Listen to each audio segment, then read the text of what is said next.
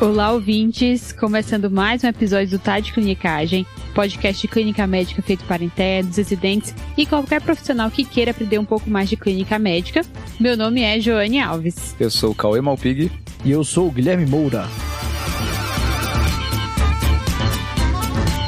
Opa, fazia tempo que eu não gravava com o Guilherme Moura, hein? Não Rapaz, é? faz tempo. Coisa boa, tava morrendo de saudade aqui já, Gui. A falsidade reina.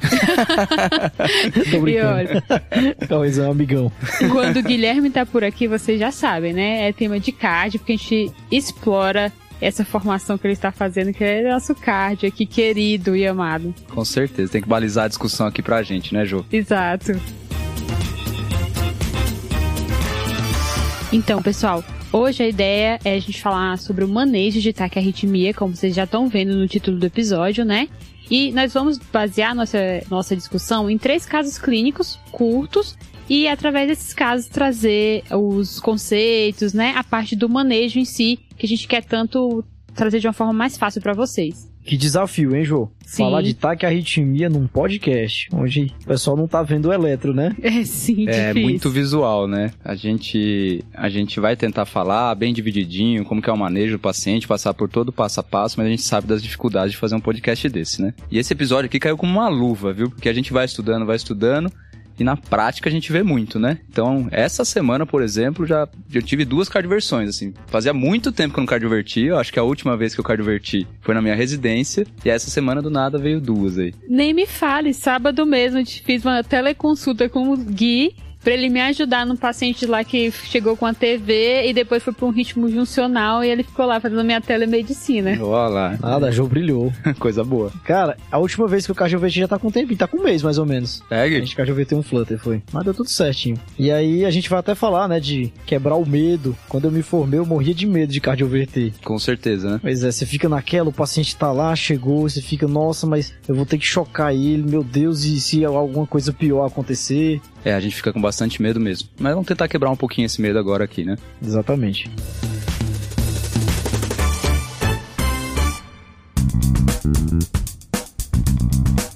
Mas antes então da gente começar o episódio, a gente vai falar um pouquinho de novo aqui da nossa parceria, né? Alguns episódios que a gente já vem fazendo a parceria com a Whitebook e finalmente chegou a hora, né, Jô? Pô, Cauê, já tava ansiosa, porque assim, o aplicativo ele ajuda muito no dia a dia, quando a gente quer ver uma conduta mais rápida.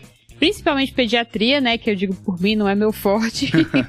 e tirar dúvidas de dose. Até tem uns guias práticos lá que facilitam, sabe? Naquela hora da rapidez. Agora mesmo eu passei na- nas cardiopatias congênitas, um monte de criança. Então, Sabia dose de nada, é, tudo foi o whitebook. é o que ajuda. Ajuda muito, né? E tem novidade aí agora, viu, gente? Além de tudo que vocês falaram, tem duas novas ferramentas. Tem o Decision Tracks e o Clinical Drops. Decision Tracks tem fluxogramas para ajudar na condução de algumas situações, como crise convulsiva na emergência, e o Clinical Drops com vídeos curtos e vários temas de cardio, endócrino, nefro e várias especialidades aí. Top. É, com tudo isso não tem como perder essa oportunidade. Mas a dúvida, Cauê, é que, se- já que a gente tá falando disso por semanas, é como é que vai ser essa Black Friday do Whitebook? Então vamos lá, a Mad Friday 2021 vai dar um desconto de 35% no maior aplicativo médico do Brasil, Jô. Aí sim. Ah, esse mesmo, viu? Só pra lembrar que essa Mad Friday vai de 24 a 29 de novembro. Então acessa agora madfriday.com.br, se inscreve lá para receber todas as novidades e ser prêmio no Notebook. O link tá na descrição do episódio. Boa. Boa.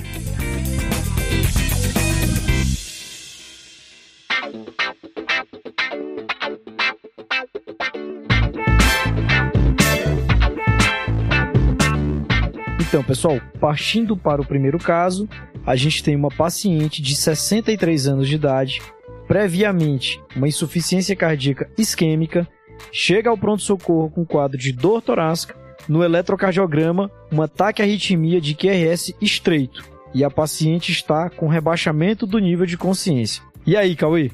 O que, que você conta dessa paciente aí? Beleza, Gui. A gente Então, colocou na chincha, né? O Carlos é, te perguntando. direto aqui. Vamos lá, Gui. Então a gente vai tentar fazer uma coisa mais prática, até para os ouvintes irem seguindo o nosso fluxograma aqui, né? Sempre quando a gente tem um paciente com, com taquiarritmia, definindo aqui um pouquinho taquiarritmia, taquiarritmia, né? Sempre quando o paciente tem uma frequência cardíaca acima de 100, a principal coisa que a gente tem que fazer é uma avaliação com eletrocardiograma, né? Certo. Mas antes de tudo, a gente vai levar esse paciente para uma sala de emergência, a gente vai monitorizar o paciente, a gente vai pegar dois acessos calibrosos e vai avaliar a necessidade de oxigenoterapia, né? Então a gente vai mover o paciente. É aquela história de quem se move, move, né? Exato. Monitor, oxigênio, veia. Isso aí. Então a gente, a gente deixa o paciente garantido. E aí a primeira coisa que a gente vai fazer, e uma das únicas coisas inicialmente que a gente precisa ter é um eletrocardiograma do paciente, né? Certo. E aí a avaliação sempre vai ser conjunta com relação aos sintomas do paciente, né? A gente precisa ver se esse paciente que a gente está levando para a sala de emergência com um ataque à arritmia, se ele está instável ou se ele está estável. É a primeira coisa que a gente tem que fazer. Ataque à arritmia pode vir com muitos sintomas, sintomas variados, às vezes sintomas até frustros, mas esses sintomas de baixo débito a gente tem que ter muito cuidado. Sim, Cauê. E o que é que é critério de instabilidade e qual a importância? Existe alguma decisão que a gente vai tomar baseado nesses critérios de instabilidade? Então é importante a gente pontuar isso porque justamente vai mudar a nossa conduta, né? A nossa conduta num paciente instável tem que ser muito mais imediata. Então os critérios de instabilidade incluem uma dispneia associada a esse ataque à arritmia, síncope associada a ataque à arritmia, então paciente que teve perda do nível de consciência, né, que teve uma perda transitória do nível de consciência, redução da pressão, né, hipotensão, é, redução da perfusão, então aquele paciente que tem um tempo de enchimento prolongado, né, até um rebaixamento de nível de consciência associado, ou paciente com dor torácica, né, às vezes já é um paciente aí que tem alguma doença coronariana e com ataque à arritmia, pelo aumento de consumo de oxigênio, faz uma dor torácica associada. Então são cinco critérios, né? Opa, então esse último parece ser o caso da nossa paciente, né? Uma paciente isquêmica, chega com dor torácica e tá com essa taquicardia. É isso aí, Gui. Então aqui a gente não pode perder tempo, né? Vai certo. mudar a conduta. Se eu tenho um paciente com um ataque à arritmia e sinais de instabilidade, a gente vai para uma cardioversão imediata. E é interessante, pessoal, isso que os meninos estão frisando, porque as diretrizes falam, inclusive, que você não precisa perder tempo em tentar definir qual é aquela taquicardia que você está vendo no eletro, porque ele está instável e a prioridade é você estabilizar esse paciente. Perfeito, Jô. Às vezes a gente fica elocubrando na sala de emergência qual ataque arritmia que o paciente tem. Mas, cara, o paciente está instável, naquele momento, não vai modificar absolutamente nada da sua conduta. Você vai ter que proceder à cardioversão elétrica sincronizada.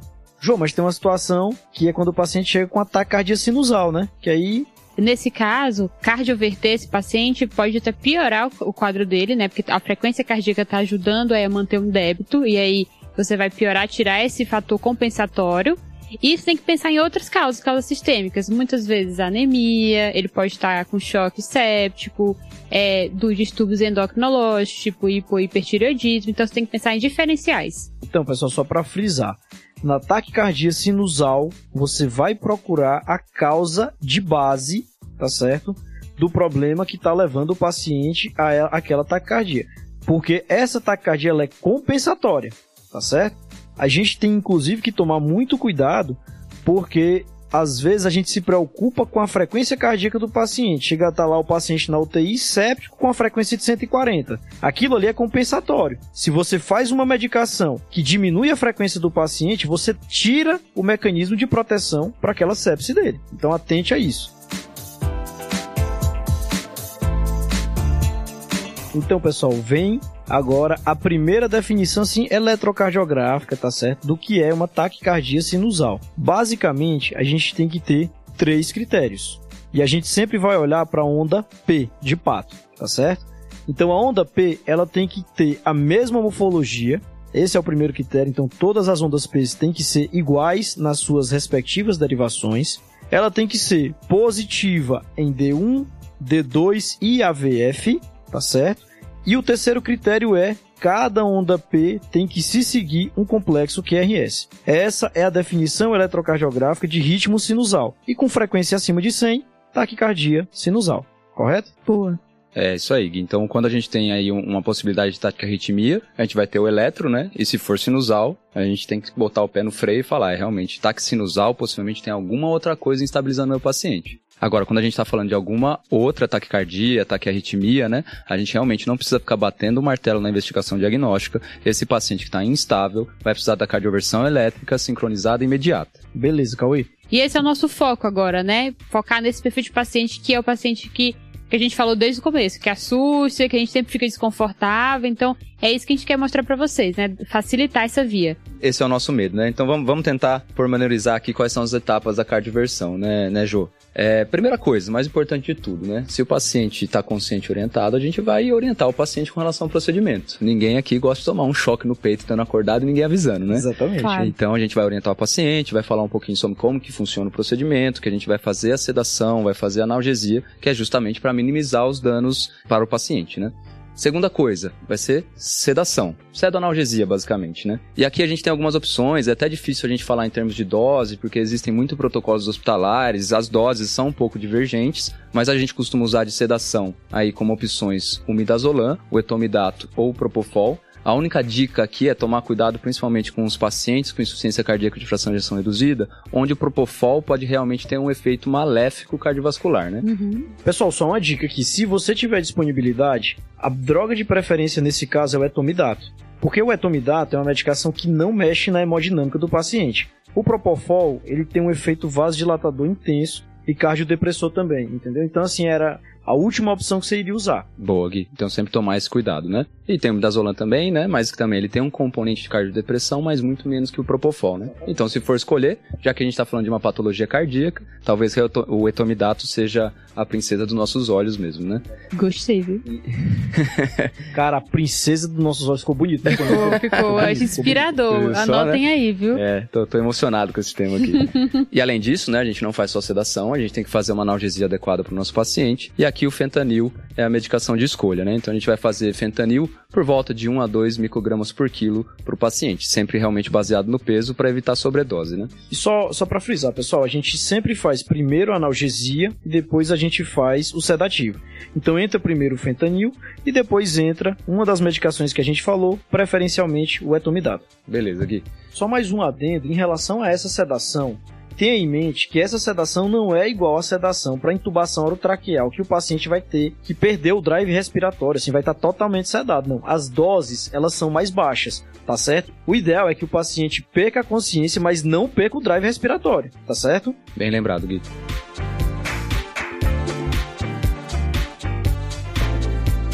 Fizemos analgesia, sedamos. O próximo passo, então, vai ser sincronizar o nosso, nosso cardioversor, certo? O que, que é sincronizar? Então a gente simplesmente vai falar para a nossa monitorização do cardioversor e a gente vai fazer o choque justamente nos momentos das ondas R. Isso que é sincronizar. Perfeito, Cauê.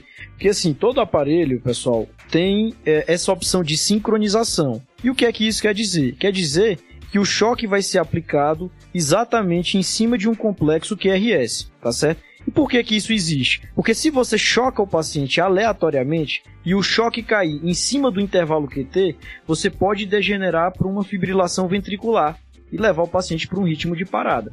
E esse é o grande medo que a gente tem, né? Gui? Isso. Exato. Inclusive, para quem vai fazer o ACLS, esse é um critério de reprovação. Pô, com certeza, né?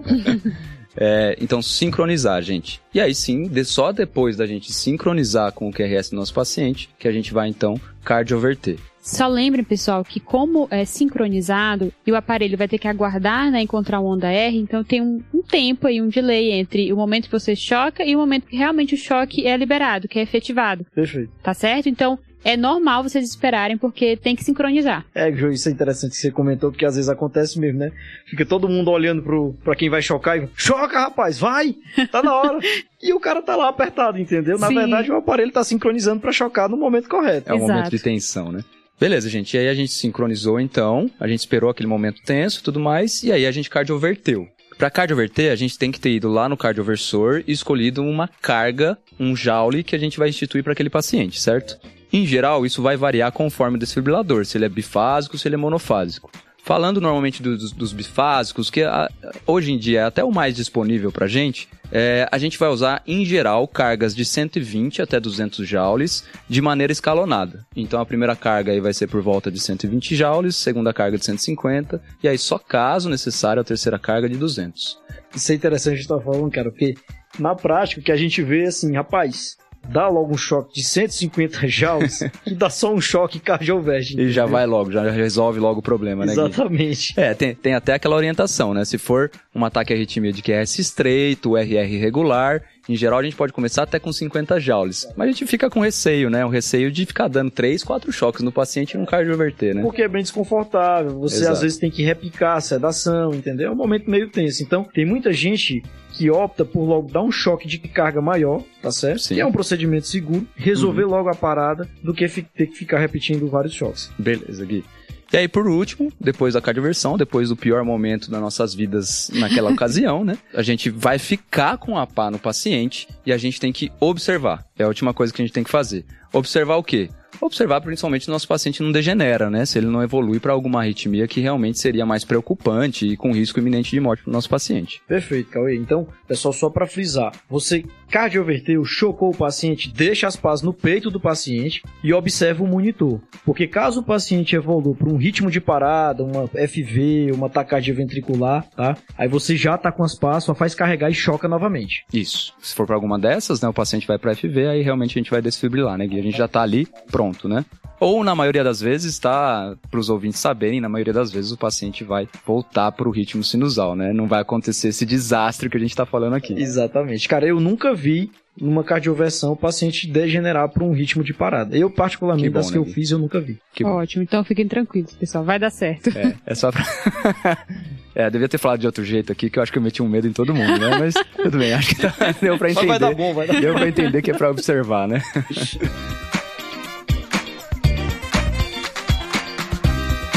Ô, Ju, mas assim, apesar da gente ter falado de uma forma tranquila, né, aqui, apesar do Cauê ter metido medo no povo e tudo.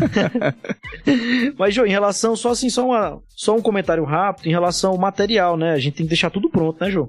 É, o ideal aqui, claro, a gente tá fazendo tudo, né, com todo o cuidado para que seja um procedimento não tenha nenhuma intercorrência, mas mesmo sabendo das doses, que a gente não vai fazer nada, nenhuma sedação com dose alta, existe o risco do paciente estabilizar, né, ele já tá grave, então é, o ideal é a gente deixar material de via aérea já, já separado, para caso aconteça alguma coisa, já tá o plano B, né? Perfeito. Você não deixar o paciente desassistido. Perfeito, Ju. Maravilha. Beleza.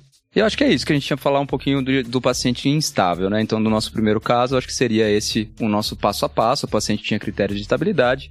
A gente sempre tem que orientar, sedar, fazer analgesia, sincronizar, cardioverter e observar. Boa. Vamos pro segundo caso? Vamos lá.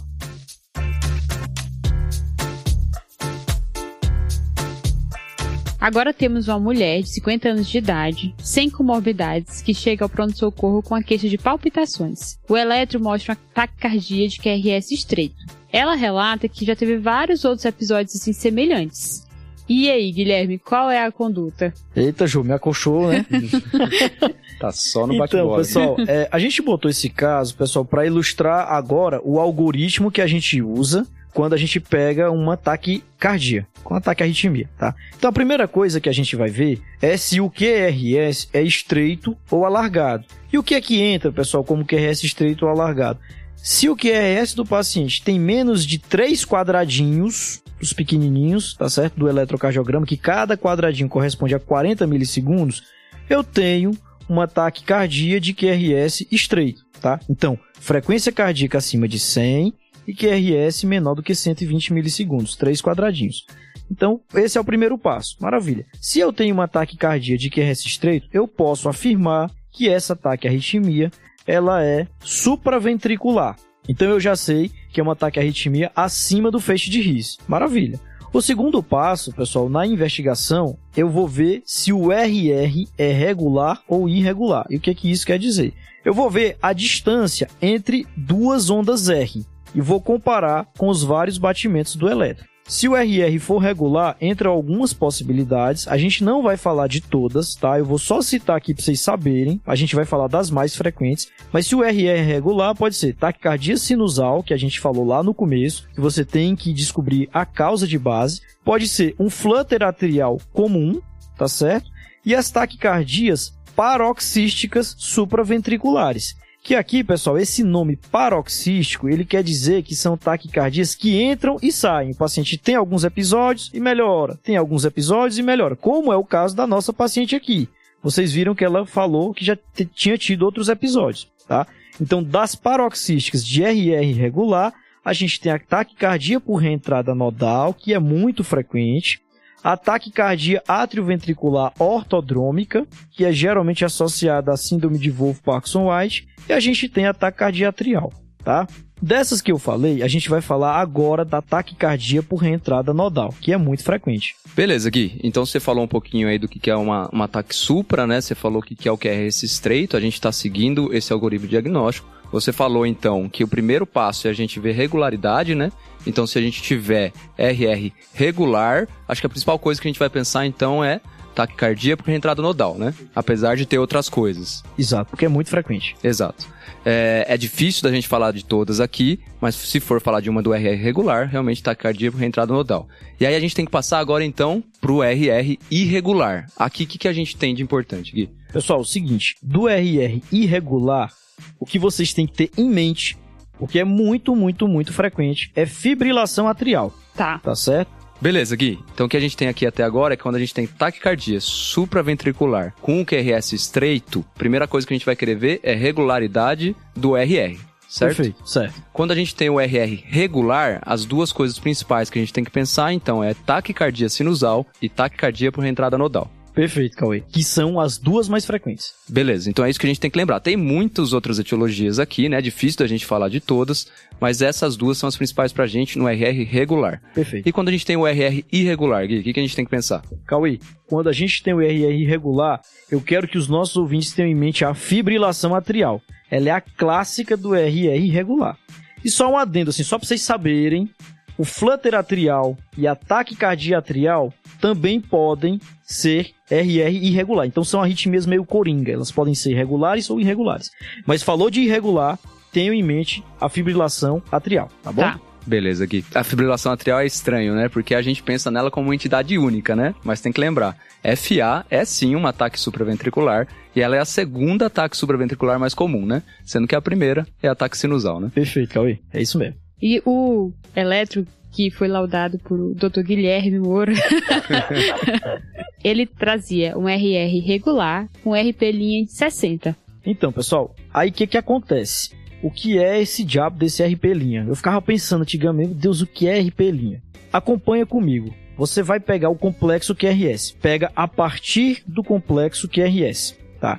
E aí você vai medir a partir do início do complexo QRS até quando vai o início da onda P. Tá. Tá? P de pato. Só que na taquicardia por entrada nodal, na taquicardia supraventricular por entrada nodal, tem uma, um detalhezinho. O que é? É que a P quase não é visível. Então você vai observar nas derivações inferiores, tá, tá certo? D2, D3 e AVF, assim que termina o QRS, assim que termina o QRS, vai ter um pequeno entalhe simulando uma onda S de sapo. Hum. Tá certo? Vai ter uma onda, um, um entalhezinho. Aquilo ali é a onda P. Tá? Então você vai medir do início do QRS até esse pequeno entalhe que simula a onda S de sapo nas derivações inferiores. E tem uma outra forma de você conseguir ver também essa onda P, que é na derivação V1, V de vida 1. Tá. Uhum. Só que aqui a polaridade dela vai ser positiva. Então, do início do complexo QRS até a onda P, que aqui no caso vai ser uma pseudo R, porque vai ser um entalhezinho positivo assim que termina o complexo QRS em V1, tá? Você vai ver a onda P lá. Às vezes é difícil de enxergar, você tem que ver com bastante atenção, tá? E é isso, pessoal, que caracteriza essa TRN, tá certo? Então a onda P geralmente vem um pouquinho depois do complexo QRS e é isso que a gente chama de intervalo RP, que é um RP o quê? Curto, RP linha curto. É menor do que 70 milissegundos, ou seja, menor ali do que dois quadradinhos e um pouquinho, tá bom? Ou seja, característica de reentrada nodal, né, Gui? Essa é a característica de reentrada nodal, tá bom? É, Gui, e, e, se a gente não for procurando esses entalhes aí, a gente não acha, né? Não acha, cara. E às vezes é até difícil, né? Porque nesses mecanismos para entrada nodal, né? A P tá tão próxima, ou às vezes tá até apagado pelo, pelo QRS, que a gente não vai ver onda P, né? Exato. Exatamente, Cauê. Inclusive, em alguns algoritmos, coloca TRN como onda P não visível. Exato. Entendeu? Porque é tão difícil de você ver se você não presta bem atenção, que alguns algoritmos colocam como onda P não visível. Mas na maioria das vezes você vai ver ali um entalhezinho no final do QRS, como eu falei. Beleza. Então tem que ir procurando. Então, derivações inferiores, o entalhe negativo, e V1, um entalhe positivo, né? Beleza, Cauê. Cara, então eu falei aqui, tentei, né, em um podcast, tentar dizer o que é o RP linha Pintou curta. o visual pros ouvintes aí, né, Gui? Exatamente. Mas se tem o curto, Cauê, se tem o RP linha curto, tem o RP linha longo também, né? É, né, Gui? A gente tem que fazer o contraponto no nosso algoritmo investigativo aqui, né? Mas só pra, pra deixar, deixar pros ouvintes, né? Quando a gente tem, então, a onda P muito próximo do outro QRS, né? Do QRS seguinte, a gente tem o RP longo, né? Exatamente. E aqui, só pra gente saber, os principais vai ser ataque sinusal, certo? E ataque atrial, né? Focal ou multifocal com RR regular, que pode acontecer Além disso, a gente tem outros diagnósticos diferenciais que talvez não vale muito a pena a gente ficar citando aqui, porque começa a ficar muito complexo, né? Exato, começa a ficar muito pesado. Beleza. Então, assim, pessoal, de um modo geral, as taquiarritmias de RP linha curto, a onda P vem um pouquinho depois do QRS, tá certo? E nas taquicardias de RP longo é o normal, é ataque sinusal. Vocês imaginam que um, vem um complexo QRS, aí vai QRS, T, só depois que vai vir a P do uhum. novo complexo QRS. Né? Então a distância é longa tá bom? Beleza, Gui. Beleza. Beleza, Cauê. Então, depois de toda essa elocubração aqui eletrocardiográfica, eu espero Beleza. que o pessoal entenda. A gente sabe que essa paciente ela tem uma taquicardia por reentrada nodal, tá certo? Uhum. Estável. Beleza. E a gente tem algumas condutas. E aí, Cauê, o que é que você me diz? Beleza, Gui. Então, aqui a gente tem que entender que é justamente isso, né? Que a paciente está estável e vai mudar a nossa conduta quando comparado com o paciente instável, né? Apesar da gente estar tá falando especificamente da TRN, né? Da taquicardia por reentrada nodal, as taques supraventriculares de QRS estreito vão ter um manejo bem parecido. Então, a gente vai de novo aqui passar a régua, fazer um passo a passo do manejo desse paciente com os ouvintes. E aqui o que a gente quer realmente saber, né, são as manobras vagais, as famosas manobras vagais, e falar um pouquinho da adenosina, né? Depois a gente comenta os tratamentos, mas eu acho que essas duas coisas são o mais importante ali, principalmente na sala de emergência. Perfeito. Então, quando a gente está falando de manobra vagal, né, é, o que a gente quer fazer é justamente aumentar o tônus vagal, né? É aumentar o tônus parasimpático para de alguma maneira a gente reduzir aí o automatismo, as reentradas do coração no paciente que tem ataque arritmia, certo? E das manobras vagais, então as manobras que a gente tem, a manobra de valsalva, né? E a massagem carotídea, né? Dessas, a mais utilizada, sem dúvida alguma, é a manobra de valsalva, que é aquela, então, que a gente vai fazer um esforço expiratório contra um anteparo fechado, né? Contra a nossa mão, contra uma seringa ou alguma coisa assim. Né? É, um aumento da pressão intraabdominal, né, cara? Como aquela hora que a gente tá no banheiro, né? Faz uma forcinha, é mais ou menos aquilo Basicamente ali. aquela força, né? Então, Exatamente. Então, é justamente para aumentar a pressão no bulbo carotídeo e realmente aumentar o tônus parasimpático, né? Rapaz, Cauê, tu falou aí de manobras vagais, eu lembrei, sabe do que foi? Que antigamente tinha um negócio de fazer pressão no bulbo ocular, né? Sim, né, Gui? Olha a loucura, né? Pois é, aí essa manobra foi proscrita porque tava tendo muito deslocamento de, de retina. Eu fico pensando na pata de rinoceronte para apertar o olho dos outros, até deslocar a retina, né? E com relação à manobra valsalva, a gente sabe que tem a manobra, essa manobra valsalva tradicional, né? Que então é simplesmente fazer o esforço realmente contra um anteparo, né? Contra uma resistência, né? Mas também tem a manobra valsalva modificada, e essa aqui é importante da gente falar, né? Porque o que, que acontece? Quando comparada a manobra de valsalva original, né? Vamos dizer assim, e a manobra de valsalva modificada, a modificada teve uma taxa de sucesso de 43%, quando comparado com a manobra de valsalva original, que teve uma taxa de sucesso de 17%. Você vê mais do dobro, né, então, Cauê? importante, né? É muito importante. O estudo que avaliou isso foi o um estudo chamado REVERT, né? E é uma manobra fácil de fazer, né? Então, a manobra modificada, a gente coloca o paciente sentado, a gente dá uma seringa de 10 ml e pede para ele soprar com força para tentar mover o êmbolo da seringa, por volta aí de 10, 15 segundos. E enquanto ele está fazendo esse esforço, a gente deita ele em decúbito dorsal e faz uma elevação passiva das pernas. Basicamente isso. Boa, Cauê. Inclusive tem um vídeo famoso que é da Julie, que já participou com a gente no podcast no episódio 82, que era Não Consegui Entubar e Agora, uhum. que é o vídeo mais famoso e é, tem lá, se você Verdade, procurar né, no YouTube, manobra de valsalva modificada, vai aparecer o vídeo dela, explicando esse passo a passo. Famoso esse vídeo, checa lá, viu, pessoal? A menina se tornou uma celebridade com esse vídeo. Foi Sim. um acerto na moça. E tá muito bem explicado, tá certinho no vídeo lá, vale a pena conferir. E o melhor é que no vídeo o paciente reveste. Exato. A eficácia da, da manobra. Exato. Então, pessoal, assim, só dizendo, é uma taxa de sucesso de 43%, mas é uma manobra fácil e deve ser repetida caso o paciente não reverta, né? Então a gente tem que pensar em refazer a manobra caso não tenha sucesso. E aí lembrar que também a gente tem a massagem carotídea, né, que é uma opção de manobra vagal. Ela é feita na região inferior ao ângulo da mandíbula e só lembrar que ela, se for fazer, ela tem que ser sempre unilateral. A gente nunca faz essa massagem bilateralmente. Ela deve ser feita por no máximo aí de 5 a 10 segundos. O paciente tem que estar tá monitorizado e tem que ser evitado em pacientes de risco, né? Então a gente tem que evitar em pacientes que já teve AIT, já teve AVC isquêmico ou que tem doença carotídea estabelecida prévia, né? Boa, Cauê. Então é uma opção, né? Mas lembrando que se for possível, Uhum. a preferência pela manobra de valsalva modificada, porque de todas as manobras vagais, ela se mostrou a mais eficaz. E que tem menos risco, né, Gui? Beleza, Cauê. Fiz a manobra vagal, né? O paciente chegou, um ataque cardíaco por entrada nodal com as características que a gente falou, estável. Uhum. Fiz duas vezes a manobra vagal modificada, que é a preferência, e o paciente não reverteu. E aí, Ju, e agora? E agora começam as opções de com drogas, né? Então, a primeira, como o Cauê falou, é a adenosina. E depois, né, tem outras opções que você pode pensar em bloqueador de canal de cálcio, beta-bloqueador, mas a adenosina é a escolha. Beleza, Ju. E aí tem algumas coisas que a gente tem que tomar cuidado na hora de administrar a adenosina, né? Beleza, Gui. Então o que, que a gente tem? A adenosina tem que ser muito bem aplicada, né? A adenosina, ela é uma medicação que ela tem uma meia-vida extremamente curta, né? Depois que a gente faz a aplicação, ela fica por volta aí de 10 a 20 segundos na circulação do paciente. Então, se a gente não ajudar essa medicação a chegar no coração, ela não vai fazer efeito. Então, o que, que a gente pode fazer com a adenosina? As doses são basicamente três. A primeira dose que a gente vai aplicar é 6 miligramas. Se não tiver sucesso, a gente pode fazer 12 miligramas. E aí já está autorizado fazer uma terceira dose de 18 miligramas, né? Exatamente, Cauê. Somando todas as doses, no máximo 30 miligramas, né? Exato, Gui. O que, que a gente tem que tomar cuidado é justamente depois que a gente faz a medicação no acesso venoso periférico, por exemplo, a gente tem que fazer um flush com soro fisiológico aí por volta de 20 ml. E de preferência, se eu estou fazendo no membro, num acesso periférico, eu tenho que elevar esse membro para justamente ajudar essa medicação a chegar no coração. Perfeito, Cauê, porque é aquela história, né? Como você falou, tem a meia-vida muito curta.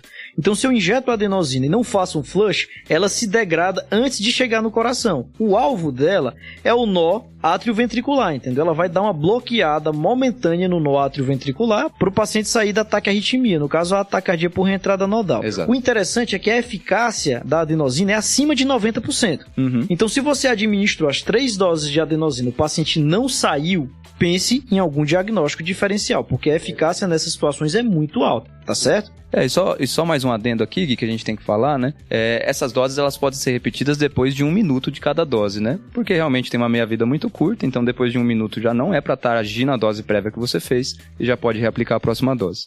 E um outro cuidado que a gente tem que ter é, se o paciente tem um acesso venoso central, a gente tem que diminuir a dose pela metade, né? Porque a medicação vai ser prontamente entregue no coração. Então a gente vai fazer doses de 3, 6 e 9 basicamente, né? E um outro cuidado muito importante é com relação aos efeitos colaterais esperados na medicação, né, Gui? A gente tem que orientar o paciente, porque assim, é o, o que todo mundo descreve, né, é aquela sensação de morte iminente, né? Mas o que que, o que que consiste essa sensação de morte iminente? A adenosina, ela pode causar dispneia, ela pode causar flush facial, ela pode causar uma dor torácica que realmente vai ser interpretada pelo paciente como uma sensação de morte iminente. Então, se a gente simplesmente fizer a medicação não avisar nada para o nosso paciente, ele pode achar realmente desconfortável e às vezes até falar que a equipe médica fez alguma coisa de errada com ele, né? Pessoal, só cuidado, viu? Que o pai, imagina aí, o paciente chega no pronto-socorro com ataque cardíaco, se sentindo mal, aí você vira para ele, meu amigo, é o seguinte, eu vou fazer com a medicação você vai ter uma sensação de morte. Eu, porra, eu já tô me sentindo mal, o pessoal Já vai tá terminar ruim, de né? me matar aqui agora. Às vezes é a ideia de, de deixar o paciente pensando no pior, né?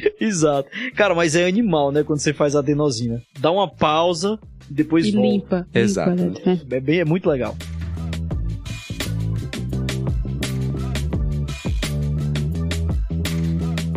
Ô, Jô, e me fala uma coisa, só que a gente tem que ter alguns cuidados. Tem algumas situações que a gente não vai poder usar adenosina, né? É, em relação a uso de medicações, ele, o ACLS já traz essa orientação de que pacientes que usam dipiridamol ou que usam carbamazepina pela interação com a droga, eles sugerem reduzir a dose pela metade, essas doses que o Cauê já falou, principalmente vigência de broncoespasmo e bloqueio AV avançado. É, aí é muito azar, né? O paciente tem um bloqueio atrioventricular e um ataque à arritmia ao mesmo tempo. É porque assim, você jogou na loteria e, e realmente você iria ganhar, né? Aí chama o Guilherme, né, É, Cauê? com certeza, não tenho dúvida, né?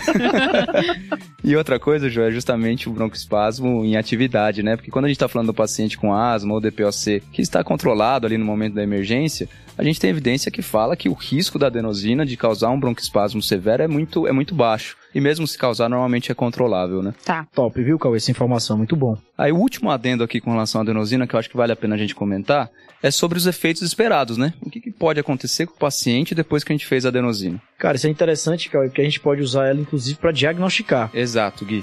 Então o que pode acontecer é, pode não ter efeito nenhum, né? E aqui a principal coisa que a gente tem que se preocupar é a aplicação inadequada. Então aqui a gente tem que seguir aqueles cuidados que a gente conversou aqui. Então a gente já passou pela manobra vagal, fez as três doses de adenosina. Caso não resolva a adenosina, como eu falei, pense em outra coisa, porque a eficácia quando é taquicardia por entrada nodal é muito alta, acima de 90%, tá? Mas caso ainda não resolva, pode-se usar, caso o paciente não tenha disfunção e nem alteração estrutural cardíaca, beta-bloqueador, bloqueador de canal de cálcio, não de hidropiridínico, né, que é diltiazem e verapamil.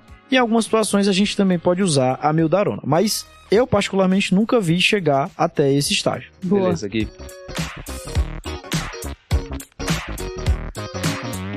Então, pessoal, nesse episódio aqui a gente vai falar mais das taquiarritmias na sala de emergência, tá certo? Uma das mais importantes é a fibrilação atrial, que nesse episódio, para não ficar muito extenso, a gente não vai falar, mas vai ter um episódio só disso, só de fibrilação atrial na sala de emergência. Lembrando que de fibrilação atrial crônica, a gente já tem um episódio excelente com a participação inclusive do Guilherme Guzman, episódio 58, tá? Então, sigam o TDC que depois desse episódio, em algum momento a gente vai fazer de FA na sala de emergência.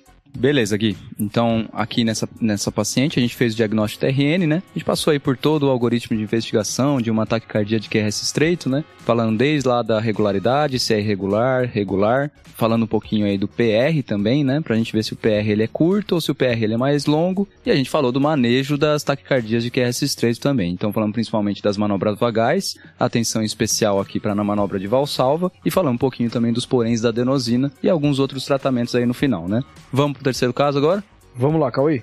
Beleza, então. O terceiro caso é um paciente de 50 anos, previamente ígido, chega ao pronto-socorro com quadro de palpitações. O eletrocardiograma com QRS largo, RR regular e o paciente está estável. E aí, Jô, o que, que a gente faz? Então, agora muda a chave, né? A gente saiu do QRS estreito para o QRS largo. E aqui, pessoal, chama atenção duas grandes causas, tá? Que vocês vão ter, têm que pensar nessas condições. A primeira é taquicardia ventricular, é TV. 80% dos casos é secundária a TV. Depois vem taquicardia supraventricular com aberrância, que aí a literatura muda um pouco em relação à porcentagem dos casos, mas de 15%, alguns falam 20%, mas tem ainda os diferenciais, principalmente a taquicardia atrioventricular antidrômica, que seria um diferencial, assim como a taquicardia, um paciente com marca-passo, que como vai ter a entrada do marca-passo, é difícil você conseguir avaliar, então é um eletro bem mais complicado. E é o eletro que o Gui que vai conseguir dar esse diagnóstico, né? Jô, aí tem que chamar o arritmologista. Exatamente. Né? Então, pessoal, aqui, acho que o ponto é, a gente viu que é um QRS alargado, que, voltando ao conceito, é um QRS que dura mais do que 3 quadradinhos, ou seja, mais do que 120 milissegundos, tá? E é um paciente que também nós temos que pensar se está instável ou estável, certo? Porque o ponto é, se ele está instável, que são aqueles sintomas que o Cauê já falou pra gente bem, bem no início, esse paciente vai para cardioversão elétrica, tá? Cardioversão vai ser o melhor tratamento para esse paciente para gente tirar ele da instabilidade. Então, sim, pessoal, só lembrando, quando a gente tem um ataque cardíaco ventricular instável, a gente utiliza 100 joules para cardioverter, certo? Só que quando você tem uma taquicardia ventricular polimórfica, tá certo? Ou seja, os complexos QRS têm morfologias diferentes, você vai desfibrilar. E por que isso? Porque o aparelho não consegue, tá, sincronizar em cima do QRS uma vez que os QRS são diferentes, tá bom? Então, esse é o ponto aqui importante de diferenciação, tá, pessoal? Atente-se para a TV polimórfica. Passado isso, chegamos no nosso paciente com ataque cardíaco com QRS alargado e tem vários critérios que a gente pode utilizar para tentar entender. É TV ou é taquicardia supraventricular com aberrância? Eita, show, agora isso você jogou pesado. É. Joga o eletro pra cima e vê o que, que dá aí, né? Faz um cara ou coroa. Cara ou coroa. Desses critérios nós temos Brugada, Verequei, critérios de Santos e pava. Só que desses, pessoal, plugada é um critério bem difícil, né? É para prática clínica mesmo, para aplicabilidade. Então nós decidimos selecionar dois, Verequei e Santos, para a gente apresentar para vocês e para que vocês consigam utilizar na prática clínica com maior facilidade. Boa. O critério de Verequei, é, ele foi um critério publicado em 2008 e o grande ponto dele é que ele vai avaliar a AVR, é a nossa principal derivação. Então vocês vão olhar o AVR e lá vocês vão procurar onda R. E a onda R pelo Verequei, para ele ser um critério positivo para ataque cardíaco ventricular, o achado é um R bem positivo, um R puro. Perfeito, João. E o que é esse R positivo, Gui? João, é o seguinte, é a polaridade do QRS sendo mais positiva, Isso. tá certo? E uma coisa interessante aqui é o seguinte, às vezes a gente fica na dúvida se a polaridade é positiva ou negativa. Você olha assim, nossa, mas aqui dá dúvida, é positivo ou negativo. Uma dica, você olha para o lado mais agudo da onda, tá? O lado que tiver mais agudo, mais pontiagudo, é o da polaridade do QRS, tá certo? E o ver aqui é interessante, pessoal, por quê? Porque a VR, se vocês forem lembrar, ela é uma derivação superior, tá certo? No eletrocardiograma normal, o QRS é para ser negativo. Se você tem um QRS positivo em AVR, quer dizer que a ativação está vindo de baixo para cima, ou seja, do ventrículo para o átrio, o que caracterizaria que o início da despolarização está vindo do ventrículo, tá bom? Exato. E em contraponto, né, para taquicardia subventricular com aberrância, como a fonte vem do átrio, né, o estímulo vem do átrio, só que é um estímulo é ectópico, errôneo, mas ainda é atrial para o ventrículo, ela, a, a onda fica, no geral, negativa ou pode ser levemente positiva. Exatamente. Mas o marcador é essa é uma onda, uma onda R bem positiva no AVR. Perfeito. E assim, pessoal, esse é o melhor critério, assim, é o mais simples para você olhar. O VRQ, ele tem quatro critérios, tá certo? A gente resolveu citar aqui no podcast só o primeiro porque é o mais simples. Você bateu o olho no eletro, você tem uma taquicardia, ou seja, frequência cardíaca maior do que 100, com QRS alargado, um RR regular e um VRQ, né, no caso, de um, uma onda R pura, um QRS mais positivo em AVR, você pode bater o martelo e dizer, olha, realmente aqui a gente tem uma taquicardia ventricular, tá? Os outros três critérios, eles são um pouco mais complexos, ficaria difícil a gente explicar aqui no podcast. Mas tem um outro, que inclusive é de um brasileiro, Isso. Dr. Santos, né, Ju, lá da sua terra, do Ceará. Exatamente, cearense, que é que o critério de Santos fala.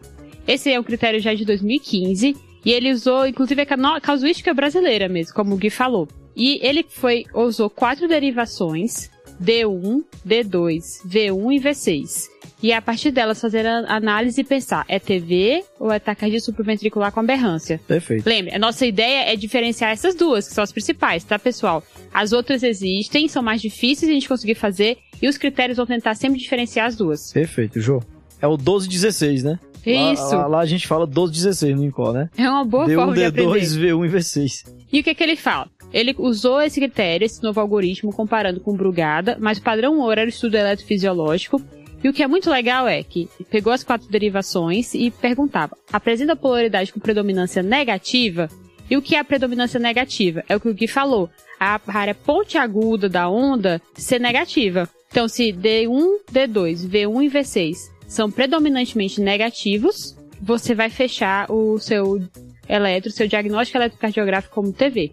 Perfeito, João. Então, o QRS sendo mais negativo nessas derivações, nas quatro derivações, você tem o diagnóstico de TV, né? Isso. E aí, do estudo, esse aqui realmente tem uma maior acurácia para o diagnóstico de TV, mas continua o passo a passo. Então, tenho três das quatro derivações com polaridade com predominância negativa. Se presente, eu ainda vou dar o diagnóstico eletrocardiográfico de TV. Boa. Se não tá, passo 3. E aí no passo 3 é que tem pelo menos duas das quatro derivações com polaridade com predominância negativa. Só que das duas, uma tem que ser D1 ou V6, Perfeito. tá? Então, tenho só duas, mas uma delas é D1 ou V6, eu posso também dar o meu diagnóstico de TV. Cara, e o cara que criou esse algoritmo, ele brilhou muito, porque é um algoritmo muito fácil de ser usado, né? Você basicamente vai olhar a polaridade do QRS nessas quatro derivações. Se Exato. quatro tiverem negativo é TV, se três tiverem negativas é TV, se não você passa para o outro passo, que se duas tiverem negativas, sendo uma delas D1 ou V6, também é TV. né? Exato. É bem simples esse, esse algoritmo. Facilita a vida do plantonista, né? Facilita a vida do plantonista. E o que é legal, Gui, também no final, é que ele comparou o grupo com especialistas, né, arritmologistas, versus um grupo com cardiologistas clínicos e um grupo que eram residentes. Tá. E é legal que ele fala, assim, no final, que o grupo que tinha com o médico menos experiência, que era o médico residente, foi o grupo que o critério de Santos teve uma acurácia melhor do que o de Brugada. Pois é. Talvez pela facilidade na aplicação, Pois né? é, não, é um critério, o cara brilhou demais. O cara brilhou demais nesse caso. Pessoal, assim, só um adendo muito importante. Esses critérios, eles são importantes para a gente diferenciar essas duas entidades, tá certo? Taquicardia ventricular monomórfica com as taques supras com aberrância, tá? Mas tenha em mente que 80% das taquicardias com QRS largo regulares que vão chegar no seu plantão são TVs, tá certo? São TVs. Então, na dúvida, pessoal, encare como TV, encare o paciente como sendo um paciente mais grave, tá bom? Então, como o Gui falou, não consegui definir por esses critérios de qualquer dificuldade, vou conduzir, seja TV ou taquicardia subventricular com aberrância, vou continuar conduzindo meu paciente pelo fluxograma porque efetivamente não vai mudar muito a minha conduta. Exatamente, João. Encara como o pior cenário, que no caso é taquicardia ventricular e epidemiologicamente 80% realmente vai ser. Exato. Aí o que, que a gente pode fazer? O guideline europeu fala ainda da possibilidade de adenosina, como a gente comentou no, na taquicardia com QRS estreito, tá? Os mesmos cuidados, as mesmas precauções. Depois, se ainda tem uma resposta ineficaz, para reversão do, daquela ataque arritmia, ele dá a opção de você fazer procainamida ou meldarona. E aí, pessoal, a meldarona é a droga que realmente tem mais disponível né, nos pronto-socorros aqui do, do nosso país. É, é, é o antiarrítmico do brasileiro, né? Tinha um Exato. professor meu que dizia assim, a arritmia na Amazônia é mildarone. Porque procainamida a gente não tem. Eu nunca vi procainamida. Tem várias drogas antiarrítmicas aqui no Brasil a gente não tem. Butilida, procainamida. A gente não tem essas drogas. Exato. E aí, o que é que é importante, né? A gente já frisou, já passou por todo um passo a passo para vocês entenderem, né, como definir o diagnóstico, porque que vários são importantes para a gente tentar seguir um fluxo de raciocínio e conduta, que nem toda taquiarritmia, como vocês já viram, vai ser é, elegível a meldarona. Exatamente. Mas aqui que nós chegamos a realmente esse ponto é, a gente precisa fazer uma dose de ataque de amiodarona, e aí esse também essa velocidade de fusão muda um pouco de referência para referência, tá? Tem alguns locais que, é, que vão falar que você tem que fazer, deixar uma dose, somente fazer uma dose de ataque, deixar de manutenção. Tem referências que vão falar que você não precisa fazer a dose de ataque, só a manutenção seria eficiente. Então a gente está falando de um paciente que está estável. Então a gente vai ter tempo, né, para pensar no melhor tratamento para ele. Perfeito, show. Então agora falando da, da, aplicabilidade prática, né, como a gente vai fazer o meldarona nesse paciente? Na indução, a orientação é fazer 150 miligramas de amiodarona e correr essa dose 10 minutos, tá? Certo. Depois, nós vamos deixar a dose de manutenção, que tem que ter deposição, né, no miocárdio. Então, qual é a diluição que a gente vai fazer aqui? Nós vamos pegar 6 ampolas de amiodarona, cada ampola tem 150 miligramas, diluir na solução de 250 ml de soro glicosado, e essa solução vai correr 10 ml hora, tá, pessoal?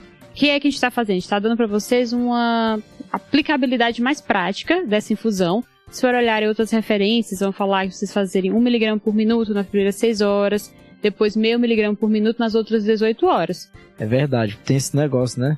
É, de, de correr, quando você vai correr a manutenção da amiodarona, no caso os 900 miligramas, correr um miligrama por minuto nas primeiras seis horas. Rapaz, tem plantão que você não tem tempo nem de. Entendeu? você tem que ficar indo lá mudar a velocidade da bomba. É melhor correr numa, numa taxa fixa mesmo. Não tem problema, não. Facilita, tá? Mas é o que a gente tá falando para vocês. Que essa outra orientação tá completamente adequada. Certo. Em relação aos efeitos colaterais, a gente tem que pensar né, na possibilidade então tem que lembrar de hipotensão. Certo. Porque pode fazer uma certa é, redução da contratividade miocárdia se essa infusão da meldarona for muito rápida, tá? Um neutropismo negativo aí, né, Jô? Exato. Aí existe também a possibilidade de sintomas mais específicos, como náuseas e vômitos, tá? E também é, alguns pacientes que, a longo prazo, né, da droga, não vai ser esperado aqui, porque é, ter outras repercussões, que é principalmente esses pacientes podem ter estímulo tiroidiano, então fazer alteração hipertiroidismo, levar a uma fibrilação atrial. Mas não é o que a gente espera agora, tá, pessoal? São preocupações que, a gente tem que você tem que lembrar. Exatamente. Show assim, a longo prazo, a amildarona, apesar de ser uma excelente droga antiarrítmica, a gente prioriza outras drogas, tá certo? Beta-bloqueadores, nas situações que são elegíveis, claro, né?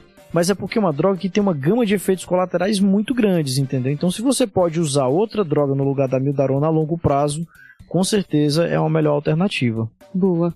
É, e, só lembrar também para os ouvintes que assim, a, amidarona vai ser a droga de escolha, mas nesses pacientes com, com uma taquicardia de QRS largo, a gente ainda pode fazer as manobras vagais, né? Até porque é fácil, vai ser prontamente aplicável e se não responder realmente, aí sim a gente vai passar para outras medicações. Só outro cuidado também, apesar da gente falar que a TV é, é a casa mais comum, né, de taquicardia de QRS largo, a gente ainda vai ter as, as taxupras com aberrância, né? E se eu tô suspeitando de uma taxupra com aberrância, né, tem algum mecanismo de prestação prévio que a gente tenha visto, visto, ou até no eletro desse paciente que a gente realmente tenha identificado, a adenosina não é indicada. Então, nesses casos que eu estou em dúvida, é melhor pular a adenosina e ir direto realmente para a infusão de amidarona. Perfeito. Isso é interessante, pessoal, que o Cauê falou. Qual o racional disso? A adenosina, ela bloqueia o nó ventricular entendeu? Se você tem uma via acessória, você bloqueou o nó ventricular, todo o estímulo vai passar por essa via acessória que não tem filtro. Exato. E aí você pode desencadear né, você pode acelerar essa arritmia, pode Exato. piorar a situação do paciente. E entendeu? às vezes até degenerar realmente para alguma arritmia maligna, né? Pois é, então tá na dúvida, não faz adenosina. Exato.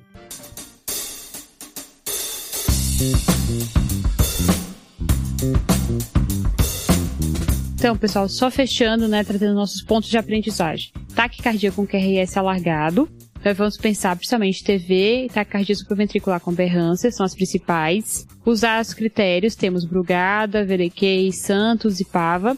Mais fáceis, Verequei e Santos, que vão nos ajudar a diferenciar essas duas situações. Se está instável, vai fazer cardioversão elétrica. Se está estável, nós podemos fazer manobra vagal, pode fazer adenosina se não responder, pode fazer a meldarona, que a gente tem disponível. Só toma cuidado naquelas situações da dúvida da via acessória da adenosina, tá, Exatamente. Pessoal? Beleza. Fechamos Fechou? então, pessoal? Fechou. Acho que é isso, né? Beleza. Acho que foi muito bom. A gente cobriu, acho que bastante lacunas aí pra gente. E é um tema que a gente tem muita dificuldade na nossa prática, né? Espero que tenha ajudado aí os ouvintes. Pessoal, qualquer dúvida, qualquer crítica, qualquer questionamento, podem mandar pra gente, tá certo? No arroba tadclinicagem, no e-mail tadclinicagem.gmail.com.br, no Twitter, nas nossas redes sociais que a gente está à disposição, tá bom? Beleza. Boa.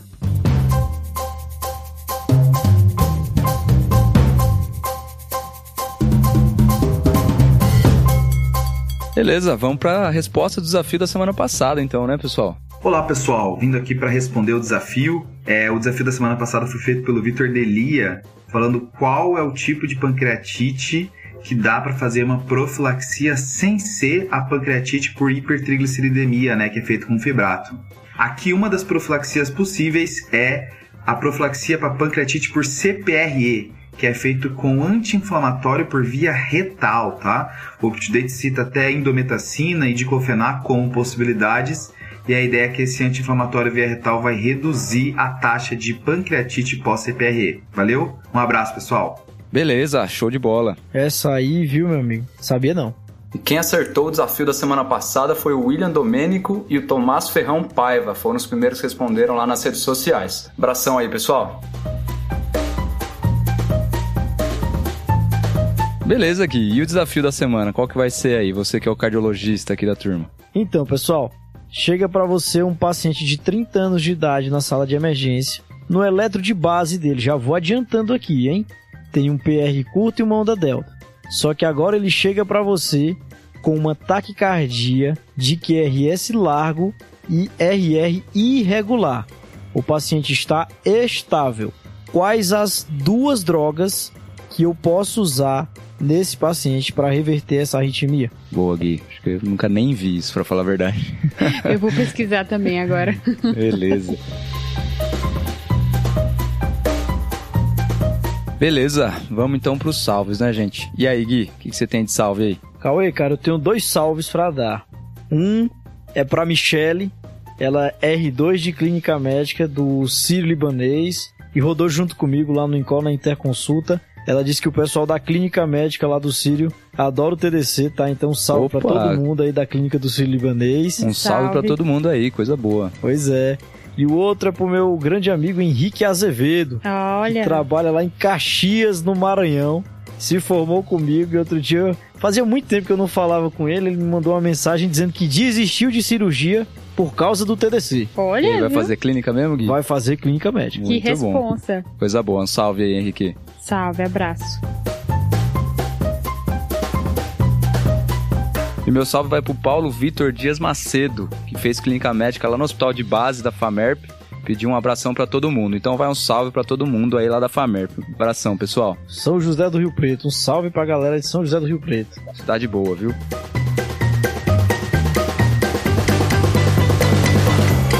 E o meu salve vai pro João Henrique Feldman. Ele é médico formado lá em Maringá, mas agora está no R1 de clínica no IANSP. E disse que o pessoal segue a gente, é super fã. Então fica aqui um abraço para todo o pessoal da clínica médica do IANSP. Boa, abração, pessoal. Um abraço, pessoal. Excelente serviço. Beleza, sempre lembrar aí aos nossos ouvintes de seguir a gente nas nossas outras plataformas, né? Então no Instagram, no Twitter, arroba tá de clinicagem, sempre tem conteúdos muito atualizados. E também lembrar de seguir a gente agora no YouTube, né? Tá de clinicagem, sempre tem vídeos novos toda semana, conteúdos rápidos e diretos para vocês. E também lembrar que agora a gente tem nosso site, né? Tá de clinicagem.com.br, onde vocês podem procurar conteúdos de todas as nossas plataformas, gente. Então segue lá a gente. Segue lá, pessoal. Então fechou, né? Fechou. Fechou. Fechou, fechou, fechou, Fechou, valeu, Valeu, falou. valeu, valeu, falou.